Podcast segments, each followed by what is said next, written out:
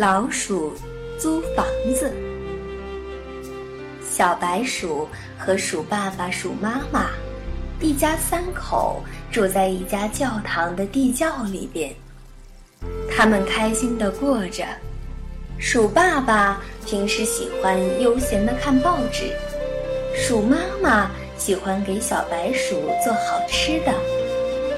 可是有一天，教堂里边来了一只凶恶的猫。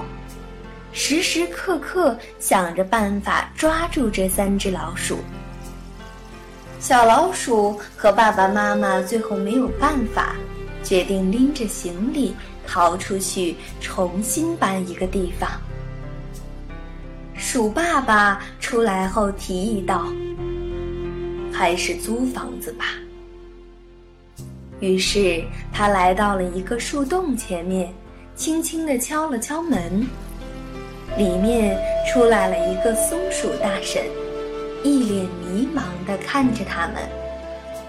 鼠爸爸友好地问道：“松鼠大婶您好，我们被赶了出来，想租一个地方落脚，不知道您这儿有没有要出租的房子？”松鼠大婶看了看小白鼠。对鼠爸爸说：“我这儿确实有多余的房子需要出租，可是我的房子只租给不带孩子的，所以不能租给你。你还是去别处看看吧。”鼠爸爸非常失望，他转头便拉着小白鼠往回走，无奈地对鼠妈妈说。